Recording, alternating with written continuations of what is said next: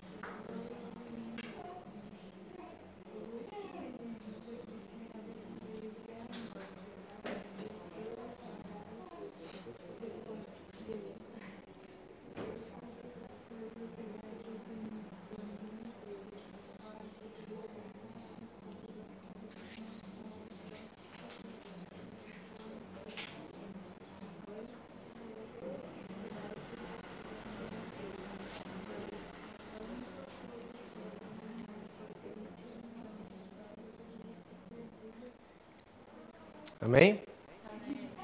Vamos orar. Pai querido, nesta manhã nós te pedimos mais uma vez, Senhor, que teu Espírito nos guie a toda a verdade. Que as palavras da minha boca e as meditações do meu coração sejam aceitáveis a Ti, meu Senhor, minha rocha, meu resgatador. Fale conosco, Senhor, ensina-nos algo que é de primeira importância na fé e a qual não podemos duvidar, não podemos, Senhor, negociar e por isso estamos aqui para aprender e compreender e sairmos daqui com uma confiança inabalável, com essa questão, com convicção em nossos corações. É o nosso desejo nesta manhã, em nome de Jesus. Amém. Amém? Pode sentar, muito obrigado. Vamos trabalhar os textos. Lembrando que estamos falando coisas de primeira importância, então é importante a sua compreensão desse assunto, porque a fé se baseia aqui, certo? Sem a ressurreição de Cristo não há fé. E Paulo irá proclamar isso claramente nessa passagem. Então vamos voltar primeiro aos versículos 12 ao 18. Ele diz assim: Ora, se está sendo pregado que Cristo ressuscitou dentre os mortos, como alguns de vocês estão dizendo que não existe ressurreição dos mortos? Se há ressurreição dos mortos, nem Cristo ressuscitou. E se Cristo não ressuscitou, é inútil a pre nossa pregação, como também inútil a fé que vocês têm. Mais que isso, seremos considerados falsas testemunhas de Deus, pois contra ele testemunhamos que ressuscitou a Cristo dentre os mortos. Mas se de fato os mortos não ressuscitam, ele também não ressuscitou a Cristo. Pois, se os mortos não ressuscitam, nem mesmo Cristo ressuscitou. E novamente ele toca no assunto. E se Cristo não ressuscitou, inútil é a fé que vocês têm, e ainda estão em seus pecados. Neste caso, também os que dormiram, e aqui é um eufemismo para a morte, né? Aqueles que morreram, esses que dormiram em Cristo estão perdidos. Então, em primeira mão, vamos considerar alguns aspectos negativos que Paulo cita aqui a qual, ao pensar sobre isso, nós possamos depositar nossa convicção acerca desse princípio numa rocha sólida, onde não há nenhum tipo de infiltração, onde nós possamos depositar tudo que temos sobre ela. É importante nós entendermos que a ressurreição de Cristo é um acontecimento histórico e essencial na fé cristã. Sem a ressurreição não há fé. E Paulo proclamou isso de uma forma muito clara, extensa, aqui nessas primeiras passagens. Então vamos, primeiramente, considerar os aspectos negativos desta verdade. Quais são as implicações dessa verdade se Cristo não ressuscitou dentre os mortos? Primeira coisa, Paulo diz que a pregação dele e a fé dos coríntios é em vão. Versículos 14 e 17. Se Cristo não ressuscitou, é inútil a nossa pregação, como também inútil a fé que vocês têm. E se Cristo não ressuscitou, inútil é a fé que vocês têm e ainda estão em seus pecados. Então a primeira implicação negativa acerca da ressurreição ou de não crer na ressurreição é que aquilo que Paulo está fazendo em todas as igrejas, se sacrificando, se entregando, investindo tempo, sem dormir muitas das vezes, pregando e ensinando a palavra, é tudo em vão. E aquilo que os coríntios têm, e nós de tabela, aprendido, é em vão também se Cristo não ressuscitou. Na ressurreição é o ponto central da fé cristã. Outra coisa que Paulo diz é que a pregação de Paulo, de Paulo deturpa Deus e é falsa se Cristo não ressuscitou. Ele diz: "Mais que isso seremos considerados falsas testemunhas de Deus, pois contra ele, contra ele testemunhamos que ressuscitou a Cristo dentre os mortos." Então aquilo que Paulo está anunciando entre as igrejas as cartas que ele escreveu no Novo Testamento, tudo isso não passa de uma mente fértil de um homem inteligente, se Cristo não ressuscitou. Paulo criou uma nova religião que foi extraída do judaísmo dele, mas é algo falso, algo que ele criou na sua própria mente e os discípulos também. Se Cristo não ressuscitou, tudo que Paulo fala é um testemunho contra Deus e não a favor de Deus. É isso que ele está dizendo. Outra coisa, os crentes que ainda estão mortos em seus pecados, nós estamos todos mortos, não há perdão, Paulo está dizendo. Ou seja, o sacrifício de Cristo foi inútil se Cristo ele não ressuscitou. Por quê? Porque a ressurreição reivindica a sua morte. Se Cristo não ressuscitou, todos nós aqui, e os coríntios também, ainda estão mortos em seus pecados. Em outras palavras, todos nós estamos condenados ao inferno. É isso que ele está dizendo. Está vendo a importância da ressurreição e como ela é a base central de todas as coisas? É a vindicação de que, de fato, o Messias, o Cordeiro de Deus, morreu pelos pecados de todos os homens. Se Cristo não ressuscitou, nós ainda estamos mortos em nossos pecados. É isso que Paulo está dizendo. O que mais que ele está dizendo? Os crentes que morreram são apenas cadáveres e não ressuscitarão no último dia.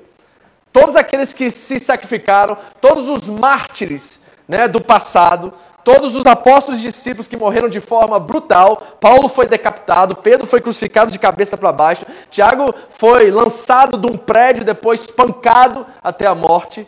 Muitos foram mortos de forma brutal, como Policarpo, que foi colocado dentro de um fogão e acenderam o fogão e mataram ele dessa forma. Por tudo isso, por não negar a Cristo e a ressurreição de Cristo.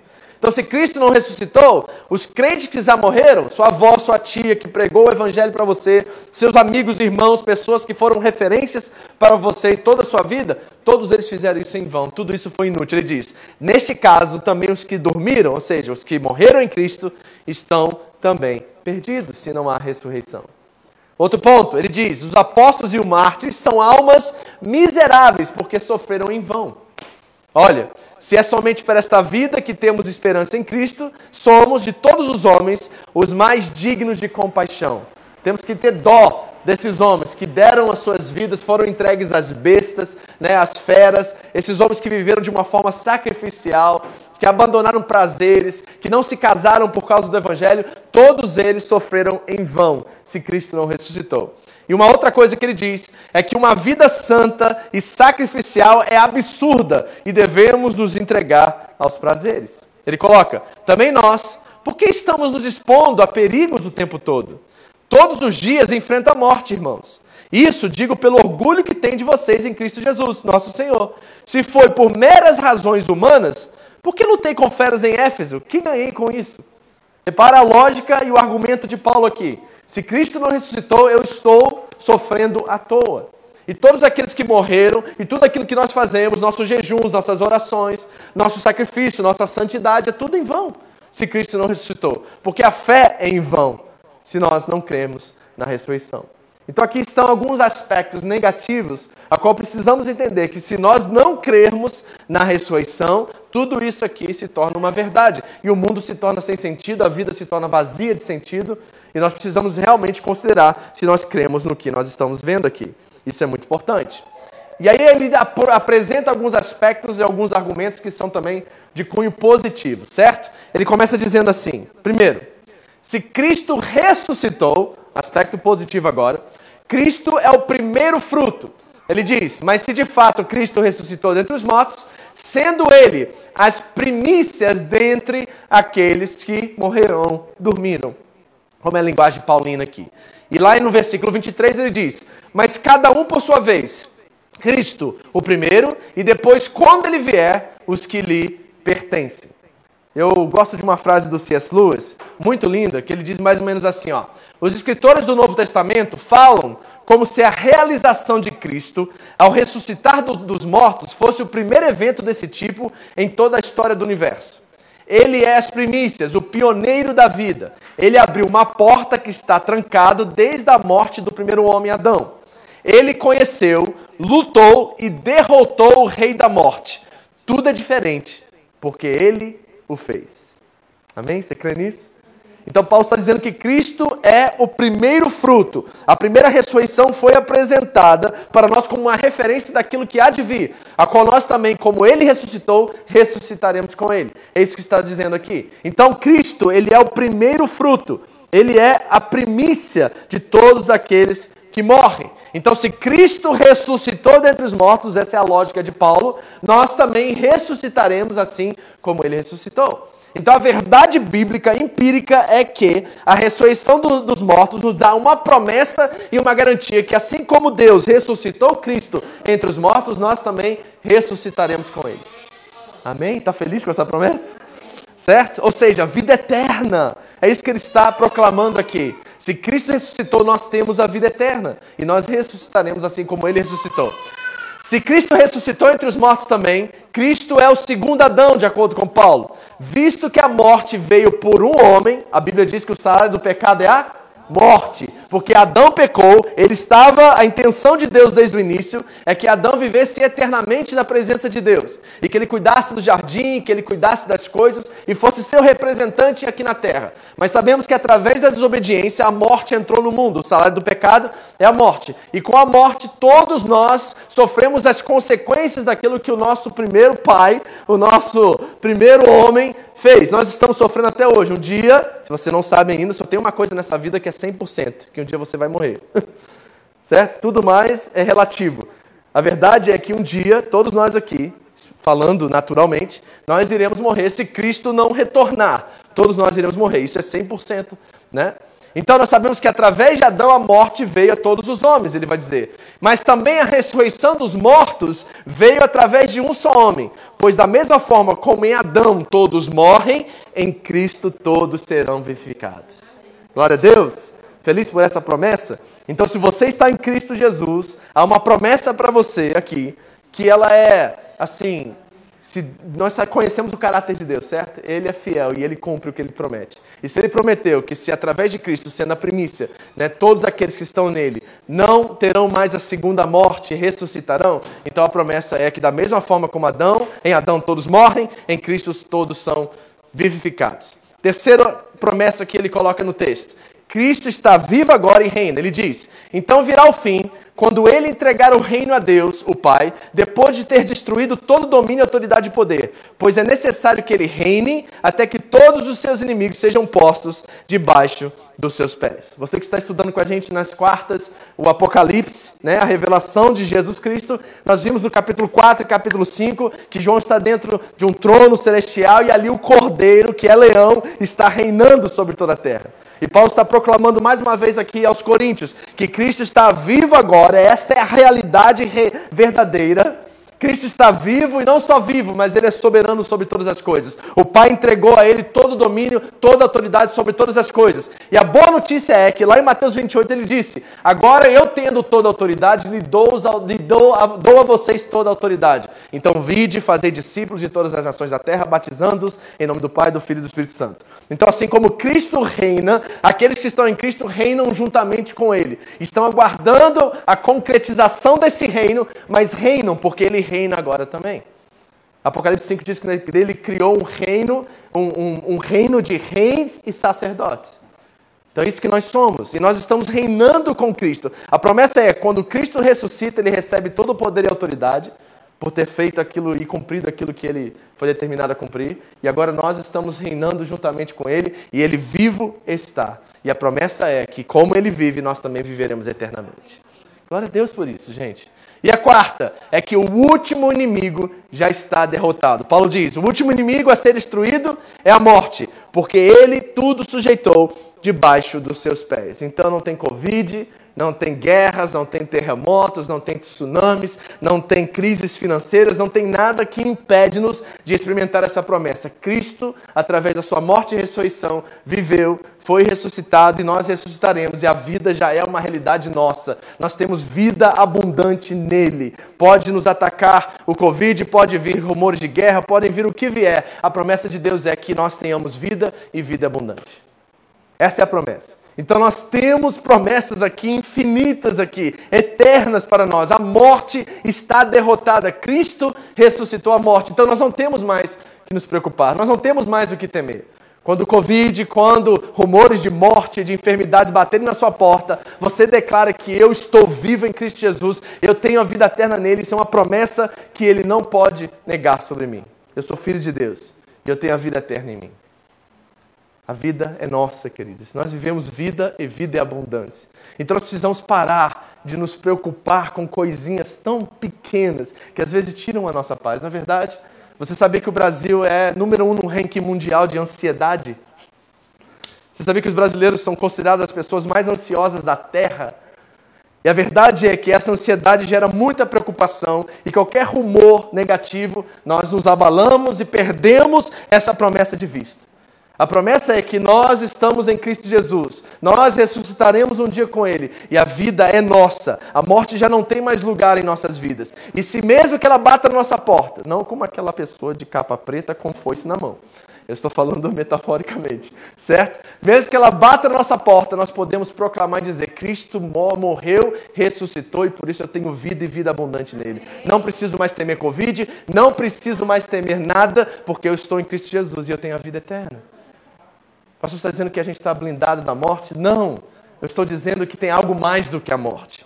E nós precisamos nos preocupar com isso. A minha percepção é que tem muitos crentes nos nossos dias que estão com os pés muito fincados nas na realidade atual, nesse mundo, nas coisas dessa vida. Nós tiramos os olhos e as vistas das coisas eternas e estamos com os pés fincados nas coisas dos dias atuais. Isso é muito preocupante. E por isso que era tanta ansiedade, tanto medo, tanta preocupação. Andamos pisando em ovos, preocupados com o que pode nos acontecer, e Jesus já anunciou que nós não devemos nos preocupar com o dia de amanhã, porque este pertence a Deus. E a promessa que ele nos dá é que nós temos vida, que nós ressuscitamos, que ele é o primeiro frutos e por isso nós também ressuscitaremos com ele, que ele é o segundo Adão, e no Adão a morte, mas em Cristo a vida, que ele reina e todas as coisas estão sob o seu controle e nós não podemos e não devemos temer. Ele tem tudo em suas mãos, tudo está debaixo dos seus pés, nós podemos descansar. Então, quando o Covid bate na nossa porta, a gente descansa em Deus. Quando os rumores, como o Elvis bem disse aqui, de escassez financeira, dificuldades nessa área, começam a, como um zumbi, começar a tocar no nosso ouvido, falar em nossos ouvidos, nós dizemos: Deus é meu Jeová, girei. Ele é a minha provisão, nada irá me faltar. Ele me prometeu que de comer, beber e vestir, Ele garantiria para mim. Eu tenho garantias, eu tenho promessas em Deus, eu descanso o meu coração. E se nós formos um pouquinho sinceros com nós mesmos, nós sabemos que a razão pelo qual nós temos tanta dificuldade financeira é porque nós criamos um padrão de vida acima das nossas possibilidades. Porque Deus nunca deixou de cuidar do comer, beber e vestir é que nós queremos mais do que isso. E quando queremos mais do que isso, nós acabamos entrando numa zona de perigo, porque essas coisas começam a ter o nosso coração e nós perdemos de vista aquilo que é eterno e colocamos os olhos naquilo que é temporário. Paulo disse lá em 2 Coríntios 4: Não atente para aquilo que se vê, porque o que se vê é temporário, mas o que não se vê é eterno.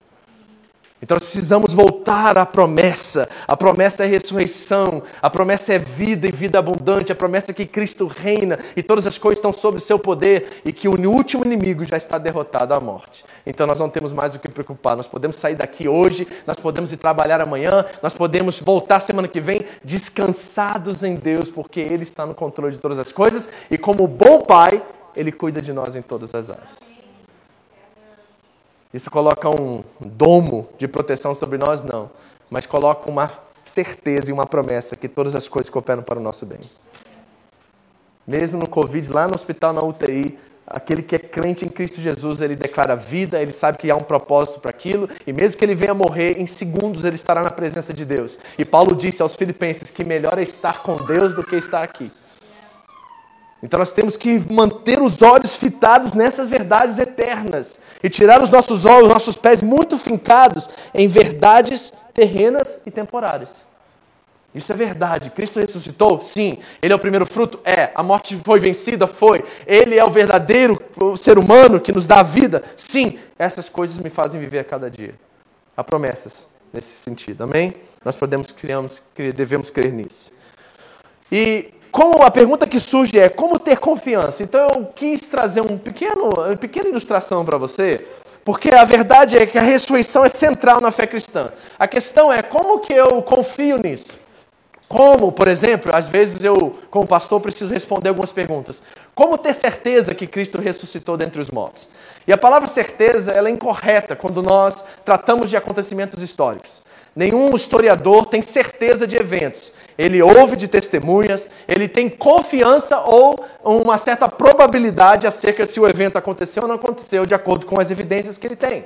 Então a questão da ressurreição não é um, um algo que você pode testar em laboratório. Não. É algo que aconteceu na história. E as testemunhas oculares e tantas outras evidências que nós temos trazem uma confiança que de fato aquilo aconteceu. Então, meu papel aqui nesta manhã com esse pequeno, essa pequena ilustração é tentar gerar essa confiança no seu coração que de fato Cristo ressuscitou e que as evidências que ele ressuscitou são plenas e são, são prováveis, são, são prováveis ao ponto de que nós podemos depositar nossa vida sobre elas. E como nós sabemos isso? Bom, os fatos que nós temos acerca da ressurreição, todos partem da experiência dos discípulos com Jesus. Foram eles que proclamaram, foram eles que decretaram, foram eles que morreram por causa de Cristo e por causa da ressurreição entre os mortos. Então a primeira coisa que nós temos são as testemunhas oculares.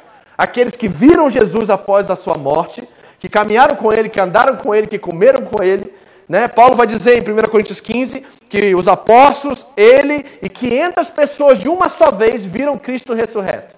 Então nós temos testemunhos oculares da ressurreição, nós temos também a tradição oral da igreja, ou seja, em 1 Coríntios 15, como eu disse, Atos dos Apóstolos aponta para um Cristo ressurreto. Nós temos os pais da igreja que anunciaram, esses são os discípulos dos discípulos, certo? E, certo? e eles continuaram a proclamar que Cristo ressuscitou que os discípulos haviam visto Cristo. Os quatro evangelhos nos ensinam também sobre a ressurreição de Cristo, sobre a sua biografia, sobre os seus atos e sobre a sua ressurreição.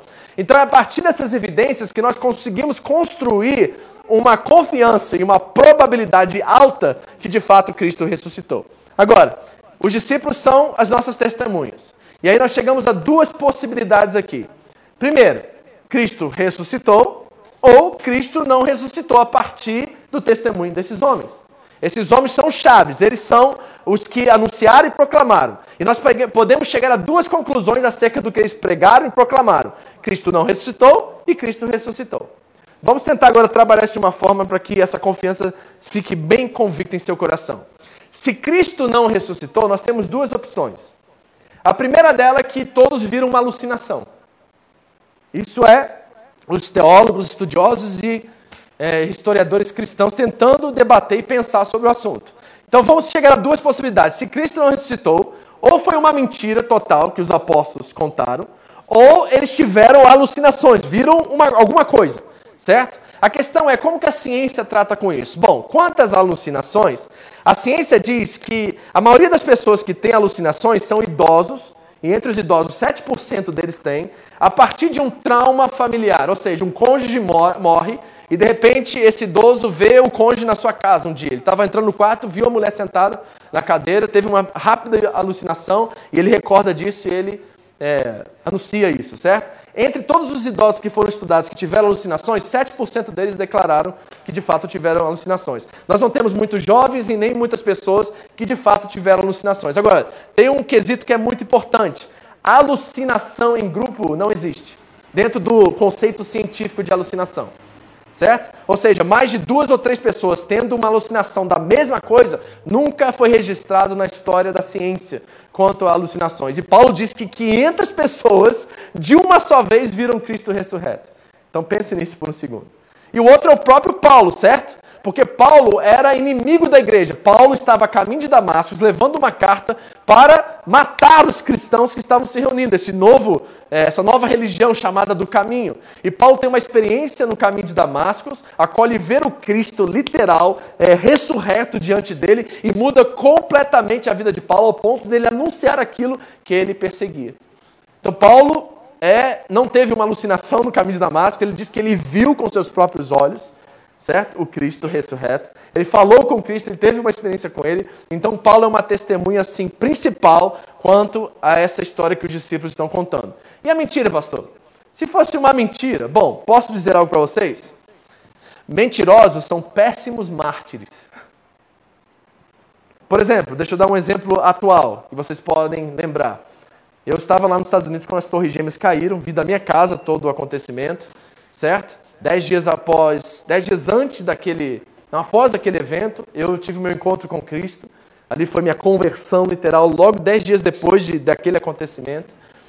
E eu quero dizer a vocês que aqueles 11 homens que jogaram os aviões naqueles dois prédios, lá no Pentágono, lá na Pensilvânia, eles não estavam indo fazer isso por uma mentira. Eles acreditavam de fato que se eles é, morressem por causa de uma guerra santa, eles naquele momento estariam no céu com Alá e 72 virgens.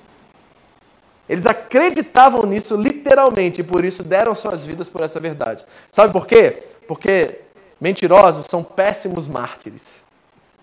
Pessoas que acreditam numa mentira e saibam que é uma mentira não dão sua vida por causa dessa mentira. Eles dão a vida por causa de uma verdade. Então, mentira seria algo muito. Não seria muito razoável aqui, dentro dessa percepção, porque todos os apóstolos, menos João, morreram de uma forma cruel. E os seus discípulos, pior ainda, foram mortos. Pedro de cabeça para baixo, Paulo decapitado, Tiago lançado de um prédio. Então, esses homens sofreram e morreram de forma cruel, certo? E morrer por uma mentira, nós não temos muitas pessoas na história que morreram por isso. Então, as considerações do lado que Cristo não ressuscitou não são muito boas. Vamos ver do lado de Cristo como ele havia ressuscitado. Se Cristo ressuscitou, nós temos duas opções a partir disso. Primeiro, ele não morreu, certo? Ele foi para a cruz né, como um criminoso, sofreu ali, mas aí desceram ele da cruz ele não estava morto ainda. Foram lá, medicaram ele, recuperaram ele e ele continuou a viver. E aí apareceu para os discípulos lá. Certo? Essa é uma possibilidade. O problema é o seguinte: os romanos eram especialistas em crucificação. Era quase 99,9% das pessoas que eram crucificadas morriam. Nós temos um caso na história, na história de um historiador judeu chamado Flávio Josefo, a qual ele diz que durante o sítio de Roma, no ano 70, ele foi diretamente ao imperador e pediu por três amigos deles, judeus que estavam sendo crucificados. Pediu que retirassem eles da cruz por favor a José, e o imperador concedeu. E quando José foi lá tirar os três da cruz, dois já haviam morrido, e o outro foi retirado vivo, mas morreu logo depois. Ou seja, cruz é quase 100%, certo? Porque os romanos eram tão especialistas nisso, e nós sabemos no caso da narrativa de Cristo, que ele foi espetado por uma lança do lado, desceu água e sangue, revelando que o coração dentro dele explodiu, e de fato ele morreu naquele lugar. Então nós temos a certeza que Cristo morreu. Joséfos, Tácitos, que era outro historiador, conta sobre esse acontecimento. Mas uma coisa dentro da narrativa dos evangelhos que é muito interessante é que foram os judeus que testemunharam que o túmulo estava vazio. Foram os judeus que testemunharam isso, não foram os discípulos. E eles né, criaram um, tra um trama por detrás daquilo, que os discípulos haviam roubado o corpo e tudo mais. Então está claro que ele foi colocado naquele túmulo de José de Arimateia, que ele morreu, certo? E no terceiro dia ele ressuscitou. Então nós temos a probabilidade de ele não ter morrido. Os muçulmanos, por exemplo, no Alcorão dizem que aquele homem que carregou a cruz e ajudou Jesus era Simão de Sirineu. Ele foi substituído por Jesus naquele momento. Jesus foi retirado, escondido pelos discípulos, e quem morreu na cruz foi o Sirineu. Isso está no Alcorão do, do islamismo, tá? Que foi Sirineu que morreu e não Jesus, e por isso que Jesus apareceu para os discípulos depois. Isso é o que os muçulmanos creem acerca de Jesus. Creem que ele é um profeta, creem que ele nasceu da Virgem Maria, mas não creem que ele morreu e ressuscitou. Certo?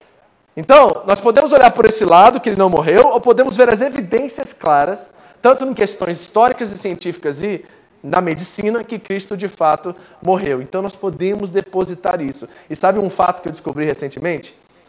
Em sua maioria, os estudiosos do Novo Testamento hoje, tanto ateus quanto cristãos, acreditam numa coisa e isso eles têm concordância 100%. Que os, eles dizem assim, ó, que os discípulos de fato viram Jesus após a sua morte. Todos concordam com isso, que as evidências são claras que de fato os discípulos viram Jesus após a sua morte. Eles vão usar várias teses e teorias, como alucinações e outras coisas, para tentar provar isso. Mas todos concordam que os discípulos viram Jesus após a sua morte. Então nós podemos depositar nossa confiança na ressurreição, queridos. É algo verdadeiro, é um fato histórico, um acontecimento que aconteceu na história e nela nós podemos depositar nossa vida. E ela é de fato o que Paulo diz aos Romanos no capítulo 8, a nossa esperança. Nós esperamos pela ressurreição dos mortos, nós esperamos por um novo corpo, nós esperamos pela eternidade e a nossa fé precisa estar depositada nessa verdade. Paulo continua, versículos 29 a 32. Se não há ressurreição, aí vem algo muito estranho. Que farão aqueles que se batizam pelos mortos? Você pegou quando você leu isso? Que estranho que é isso. Muito estranho, né? Se absolutamente os mortos não ressuscitam, por que batizam eles? Por que se batizam eles? Por eles. Também nós, por que estamos nos expondo a perigos o tempo todo? Todos os dias enfrenta a morte, irmãos. Isso digo pelo orgulho que tem de vocês em Cristo Jesus, nosso Senhor. Se foi por meras razões humanas que lutei com feras em Éfeso, que ganhei com isso? Se os mortos não ressuscitam, comamos e bebamos, porque amanhã morreremos. Primeira coisa, que, que história é essa de batismos pelos mortos? Bom, nós estamos aqui nos primórdios da fé cristã e as doutrinas cristãs não estavam ainda muito bem estabelecidas. Provavelmente em Corinto eles tinham essa carta de Paulo e talvez mais uma carta. Talvez nem os evangelhos eles tinham nesse momento agora, porque eles foram escritos logo depois. Então os coríntios estão tentando abraçar essa nova fé. Muitos deles são gnósticos, como vocês sabem, certo? Vieram de uma cultura pagã, a qual criam que o corpo era sujo e o espírito era puro. Nós temos os saduceus, talvez dentro da igreja. Esses são aqueles que não acreditavam em anjos, não acreditavam em nada transcendental, não acreditavam na ressurreição. Então todas essas pessoas estão tentando lidar com a fé. E surgiu uma doutrina dentro da igreja de Corinto que o batismo salvava. E o que estava acontecendo com os coríntios? Alguns estavam se batizando em favor dos seus entes queridos, para garantir a salvação deles na eternidade. Olha só que coisa, né? E, gente, não olhe para isso com, tipo, desprezo, ou pensando que eles são, oh, que povo sem noção, né? Porque nós temos dois mil anos de história pela frente. Nós consideramos, pensamos, estruturamos a nossa fé. Eles estavam nos primórdios, eles eram imaturos em Coríntios, eles não tinham muita noção do que fazer, eles tinham amor pelos seus entes queridos e eles entenderam que se o batismo salva, o que acontece com todos os meus parentes que morreram sem ser batizados? E aí todos eles começaram a se batizar por favor deles. E aí sabe o que é interessante nisso tudo? Olha que é a coisa mais incrível dessa história. Paulo não recrimina isso, você reparou? Paulo não diz assim, por que, que vocês estão fazendo isso? Não, não, não. Ele está usando isso como um argumento para a ressurreição. Ele está dizendo assim para eles: Ei, por que, que vocês estão dizendo que não creem na ressurreição? Então qual é o ponto de vocês estarem batizando-se por causa dos seus entes queridos? Não vale nada se a ressurreição não há vida após a morte. Então qual o propósito de vocês se batizarem pelos seus parentes que morreram? Tá vendo? Paulo, em vez de dizer assim, seus sem noção, coríntios, ficar batizando os outros aí, se batizando cada dos outros, que está morto, que já foi para a glória, não está nem preocupado com vocês. Não, Paulo não recrimina. Paulo usa isso como argumento para enfatizar ainda a importância da ressurreição. Então, queridos, nós, como home church, nós, como igreja de Cristo no mundo, nós vamos acertar, nós vamos errar em muitos aspectos, mas nós precisamos lembrar que as coisas principais da fé, elas continuam sendo inegociáveis. Nós podemos ter um jeito diferente de fazer igreja, nós podemos ter convicções acerca da metodologia, do jeito de ser igreja, nós podemos ter tudo isso diferente de muitas outras igrejas aqui no Japão e no mundo afora. O que nós não podemos ter divergência é sobre a ressurreição. É sobre as coisas de primeira importância na fé cristã, sobre o caráter de Deus, sobre a Trindade, sobre quem Jesus é, sobre quem o Espírito é, sobre o que a ressurreição significa, sobre o fato que Cristo morreu e foi sepultado. Essas coisas são de primeira importância e nisso nós não podemos negociar. Então, Paulo usa uma coisa que eles estavam errando, achando que a salvação vinha pelo batismo, e ele usa para enfatizar ainda mais a importância da ressurreição. E aí ele diz: qual o propósito se não há ressurreição? Por que, que eu estou sofrendo com perigos? Por que, que eu estou me sacrificando? Por que, que eu vou ao martírio? E Paulo irá ser decapitado, provavelmente no ano 57 a 60, pelo imperador Nero. Certo? Aqui nós estamos estudando lá no Apocalipse, que é o foco de João ali naquela carta. Paulo vai ser decapitado por Nero. E Paulo diz: para que eu estou enfrentando as, esferas, as feras em Éfeso? Certo? Quem são essas feras? Animais? É, pode ser animais, podem ser pessoas certo? Paulo pode estar usando isso como adjetivo para alguém, mas Paulo enfrentou a morte, é isso que ele está dizendo. Eu enfrentei a morte, se não há ressurreição, para que, que eu estou me dando? E ele usa um argumento sensacional aqui, diz assim, ó, se os mortos não ressuscitam, então vamos fazer farra. Vamos comer, vamos beber, porque amanhã vamos morrer mesmo. Então, sabe uma coisa? Se entregue aos prazeres. Nós chamamos isso de hedonismo, né? É uma filosofia de vida qual o que vale é prazer. Você precisa buscar tudo aquilo que envolve prazer na sua vida. E muitos cristãos estão assim nos nossos dias hoje. Se tem prazer e tem benefício para mim, eu estou dentro. Se não tem prazer ou benefício, eu não vou me sacrificar por isso. E Paulo está dizendo: provavelmente, se você pensa assim, você não crê que há vida após a vida após a morte. Não há ressurreição para você. Porque se não há ressurreição, vamos viver de qualquer jeito. E eles extraem um versículo lá de Isaías 22, que é uma profecia contra Jerusalém, quando Jerusalém estava longe de Deus e vivendo nos seus prazeres. Então, quando nós, como cristãos, acreditamos na ressurreição e vivemos de qualquer jeito, nós negamos a própria ressurreição. Porque nós não cremos que haverá uma prestação de contas no último dia e uma ressurreição após isso. Ou seja, vamos viver de qualquer jeito, porque o que conta são esses 80, 100 anos que nós temos do lado de cada eternidade. Depois disso, não há mais nada. Então comamos, bebamos, porque amanhã morreremos. E sabe de uma coisa? Deixa eu ser bem sincero. Muitos dentro da igreja estão vivendo assim. Eles creem, proclamam, dizem que creem na ressurreição, na morte, no sepultamento de Jesus, mas vivem como se não creem. Vivem dessa forma. E nós precisamos ter cuidado, como eu disse, muitos estão com os pés muito fincados no mundo, nas coisas dessa vida, tiraram a perspectiva da eternidade e vivem, como Paulo está dizendo, que Jerusalém estava vivendo, bebendo, comendo e se lascando para o dia de amanhã. Cuidado, irmãos. A ressurreição norteia a nossa história, norteia a nossa vida. O que Cristo fez por nós deve ser a lente pelo qual nós vivemos a nossa vida. João disse assim na sua primeira carta: Se somos dele, andamos como ele andou. Se estamos nele, andamos como ele andou. Ou seja, Cristo é o nosso norte. A nossa vida precisa ser um exemplo, uma, um, uma imitação literal dele. Por quê? Porque nós cremos na ressurreição, nós cremos que aqui não é o fim, nós cremos que a eternidade é muito melhor do que qualquer experiência, qualquer prazer, qualquer coisa que nós possamos experimentar desse lado. Nós temos nossos olhos fitos naquilo que é eterno. E sabe de uma coisa? Digo isso mais uma vez. Você precisa repensar isso, porque a sua vida talvez é, é pautada por preocupações, ansiedades, por medos.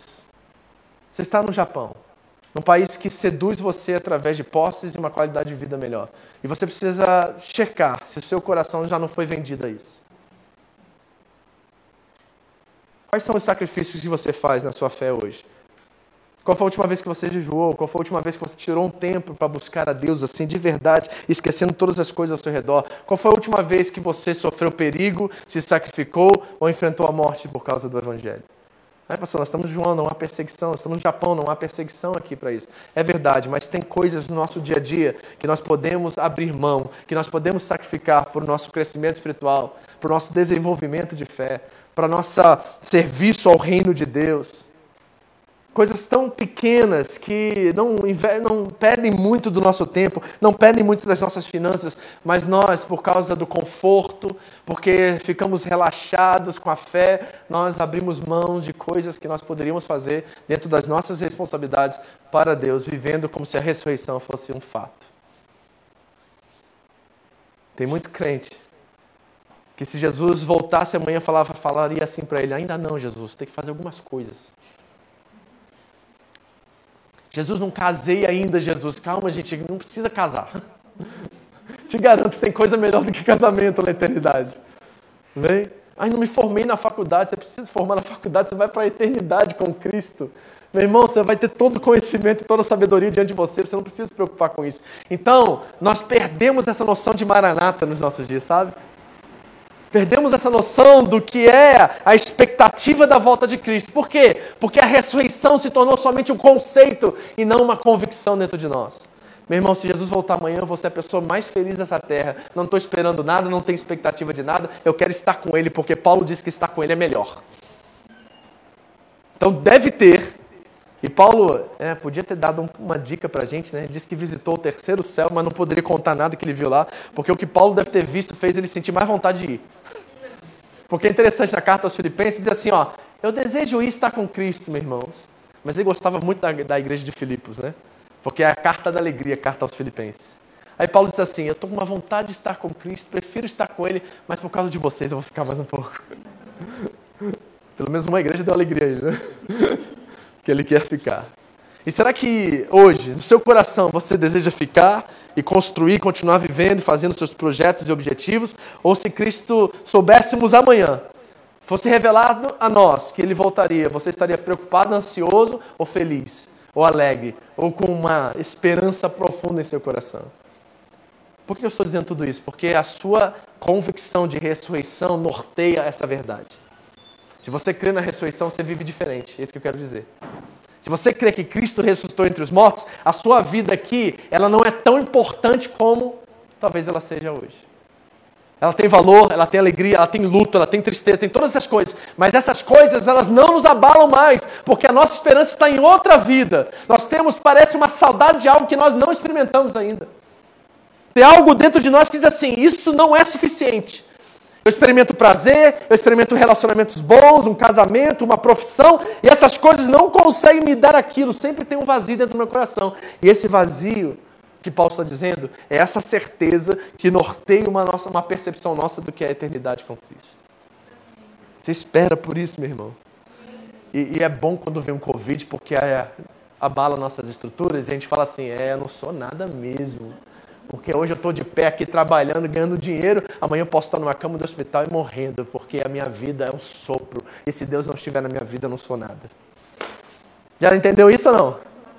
Não entendeu? Você precisa entender isso urgentemente, porque se você está vivendo para alguma coisa neste mundo, Paulo disse a você aqui no versículo 19: se temos a Cristo somente para essa vida, somos os mais miseráveis de todos os homens.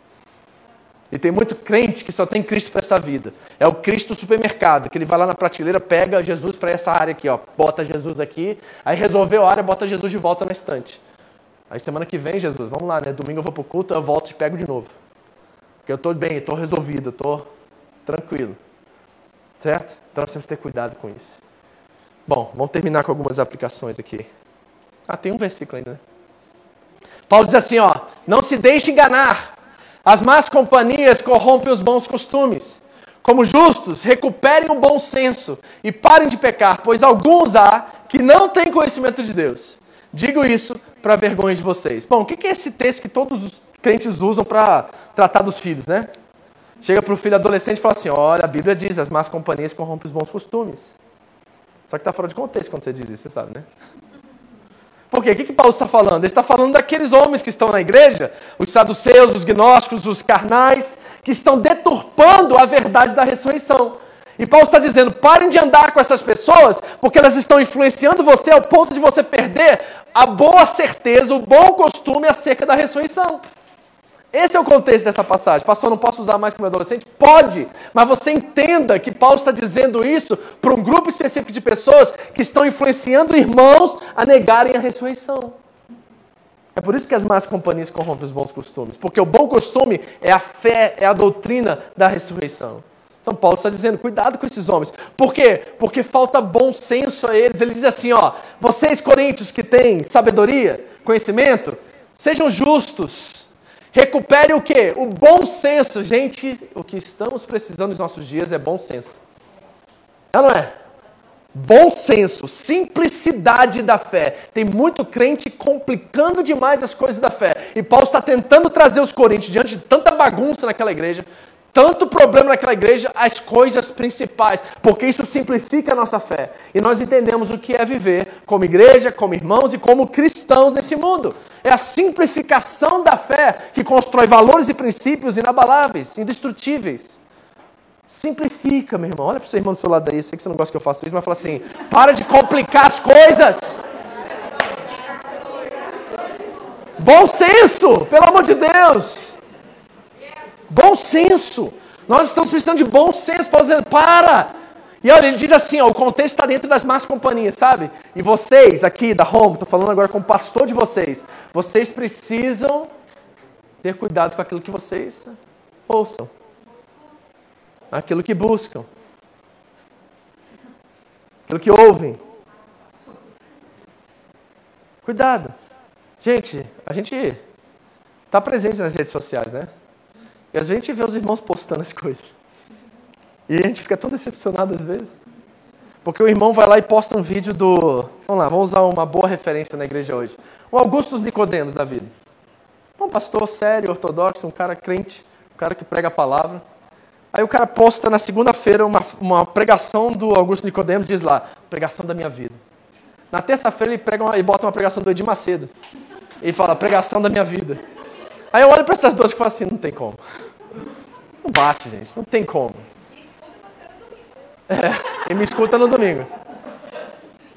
Aí gera uma confusão na cabeça da pessoa que ela não sabe mais o que crer.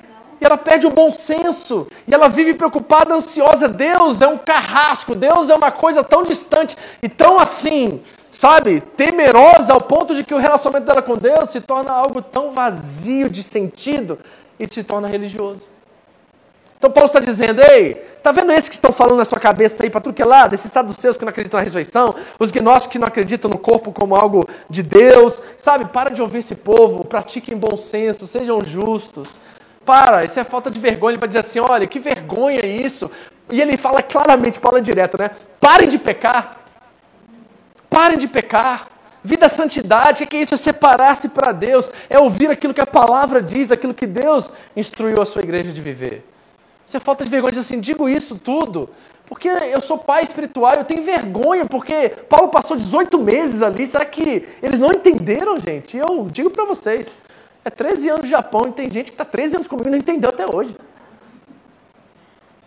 É duro para a gente, porque a gente fica martelando as mesmas coisas principais e simples da fé e as pessoas não caem a ficha, cara.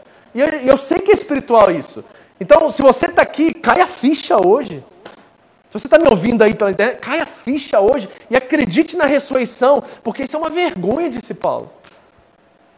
Proclamamos ser crente, temos linguajar de crente, roupa de crente, vamos para a igreja, a gente não vive.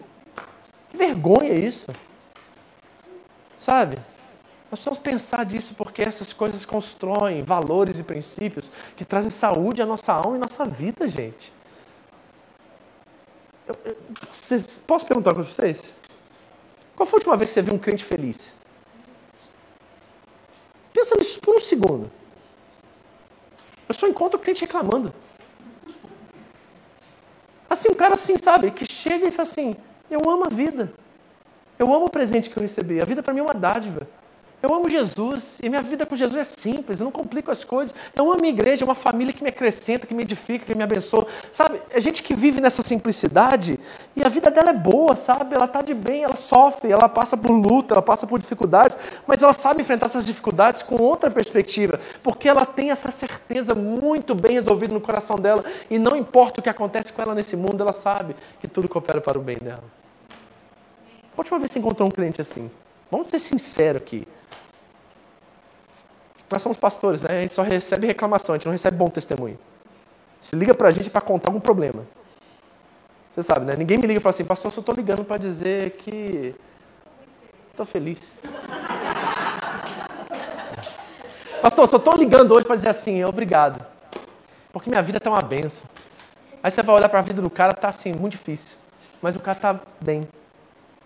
A gente não recebe ligação, a gente só recebe assim, pastor, minha mulher de novo. Meu marido de novo. Certo? Ontem eu já recebi uma dessas. Certo? E acha que a gente é Jesus, a gente vai resolver os problemas. Não vai, tem 10 anos que esse problema está aí. Não vai, se você não colocar Jesus no centro, não vai resolver, não é pastor, não é líder, não é guru que vai resolver seu problema. É isso aqui, ó, essa verdade simples do Evangelho que constrói nossa casa e a nossa vida sobre ela. É isso, gente. Bom senso. Então vamos terminar com uma aplicação rápida e eu vou fechar. Primeiro, sem ressurreição não existe fé, não há perdão dos pecados e todos nós estamos condenados ao inferno. É isso que Paulo está dizendo literalmente e claramente. Vamos ser direto aqui. Se não há ressurreição, todo mundo está em pecado e todo mundo está condenado ao inferno. É isso que ele está dizendo. Estamos perdidos no dia do juízo. Segundo, se termos Cristo somente para resolver os nossos problemas pessoais, tornamos a ressurreição um ato pagão. Certo? Lá em Mateus 6, do 25 ao 32, todo crente conhece o 33. Buscar em primeiro lugar o reino de Deus e a sua justiça. Não é todas as coisas, é todas estas coisas. Tá vendo como é que a gente tira o versículo de contexto? Aí o cliente bota lá no para-choque do carro. Certo? Mateus 6,33. Todas as coisas. Não, não está dizendo todas estas coisas. Quais são essas coisas? Vai ler o 25. Comida, bebida e vestimenta. E sabe o que ele diz lá? Ele diz assim, ó.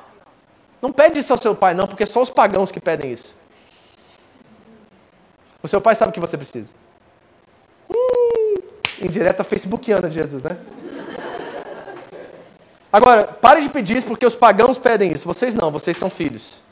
O pai dá a necessidade para os filhos. Se eu dou aquilo que é necessário para os meus filhos, e eu sou humano e, e, falho, imagina o perfeito pai. Então a gente não pede porque isso é pagão que pede. Certo? Agora, se temos Jesus só para pedir coisa, Paulo vai dizer que nós somos miseráveis. Nós somos dignos de compaixão. Nós temos dó de quem vive assim com Cristo, uma relação comercial. Então, cuidado com isso. Terceiro, orar, se santificar e servir ao próximo, se não há ressurreição, não passam de referências egoístas. Por quê? Porque eu estou jejuando para quem, se não há ressurreição? Para mim mesmo. Para me mostrar para todo mundo que eu jejuo. Eu estou orando para quem? Para mostrar que eu sou espiritual.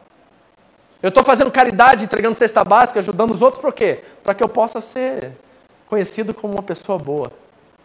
Se não há ressurreição, nós fazemos isso para nós mesmos. Nós não estamos fazendo isso para um ser eterno, maravilhoso, que recebe cada uma delas e nos abençoa com a sua graça.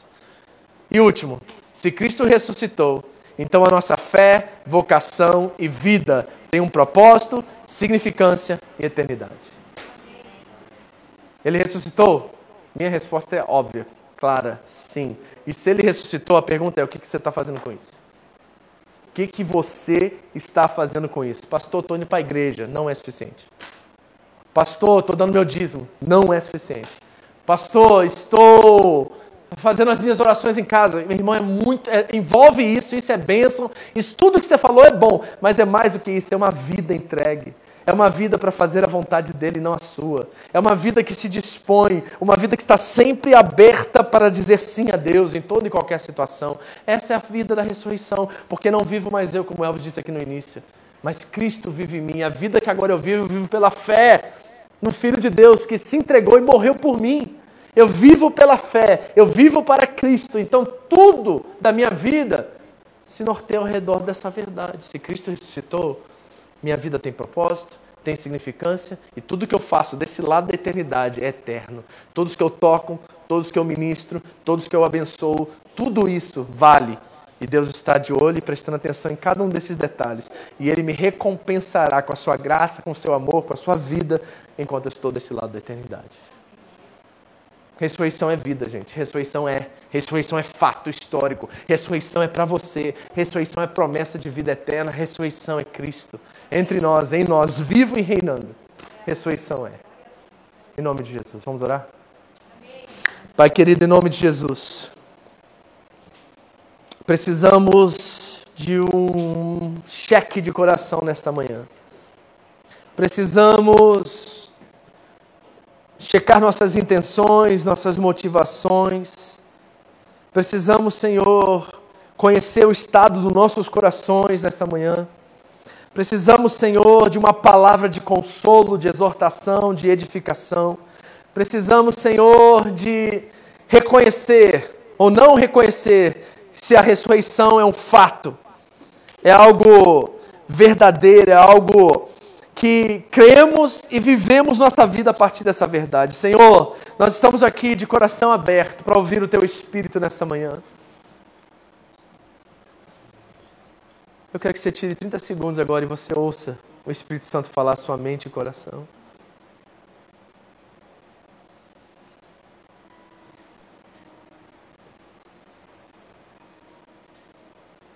Escute o que ele está te dizendo. Escute o soprar da voz de Deus em sua vida, em sua consciência, em seu coração, chamando você para a vida, chamando você a deixar as preocupações deste mundo de lado, chamando você a amar a Deus como seu supremo valor e não como algo secundário, chamando você a servir como ele serviu, ele veio e deu a sua vida em resgate de muitos, porque ele não veio para ser servido, mas veio para servir. Senhor, faz a ressurreição se tornar um fato. Um fato, Deus, inegociável no coração de todos que estão aqui, de todos que estão assistindo, para que possamos sair dessa experiência dominical aqui, desse culto, dessa celebração, transformados, Deus, fazendo nossa vida valer a pena, tirando nossa esperança nas coisas deste mundo, no, no dinheiro, no trabalho, nos sonhos e projetos pessoais e colocando nossa esperança em Ti. E quando nós depositarmos nossa esperança em Ti, todas essas outras coisas irão tornar a fazer sentido em nossa vida. Aí o casamento faz sentido, o trabalho faz sentido, o juntar dinheiro e o sonho financeiro faz sentido, porque tudo isso envolve o Senhor, Deus. E nada disso transmite valor mais do que a tua presença em nossas vidas. Ressurreição é vida, ressurreição é esperança, ressurreição é garantia de que um dia também nós ressuscitaremos juntamente com Ele. Se Cristo ressuscitou, nós também ressuscitaremos. Ajuda-nos a entender isso nesta manhã, Senhor. Ajuda-nos, Senhor, porque temos vivido perdidos, Senhor. Vagando de canto em canto, buscando satisfação em tantos lugares, e hoje nós encontramos ela em Ti, Jesus. Nós encontramos ela em Ti. Nós não queremos ter Cristo somente para esta vida.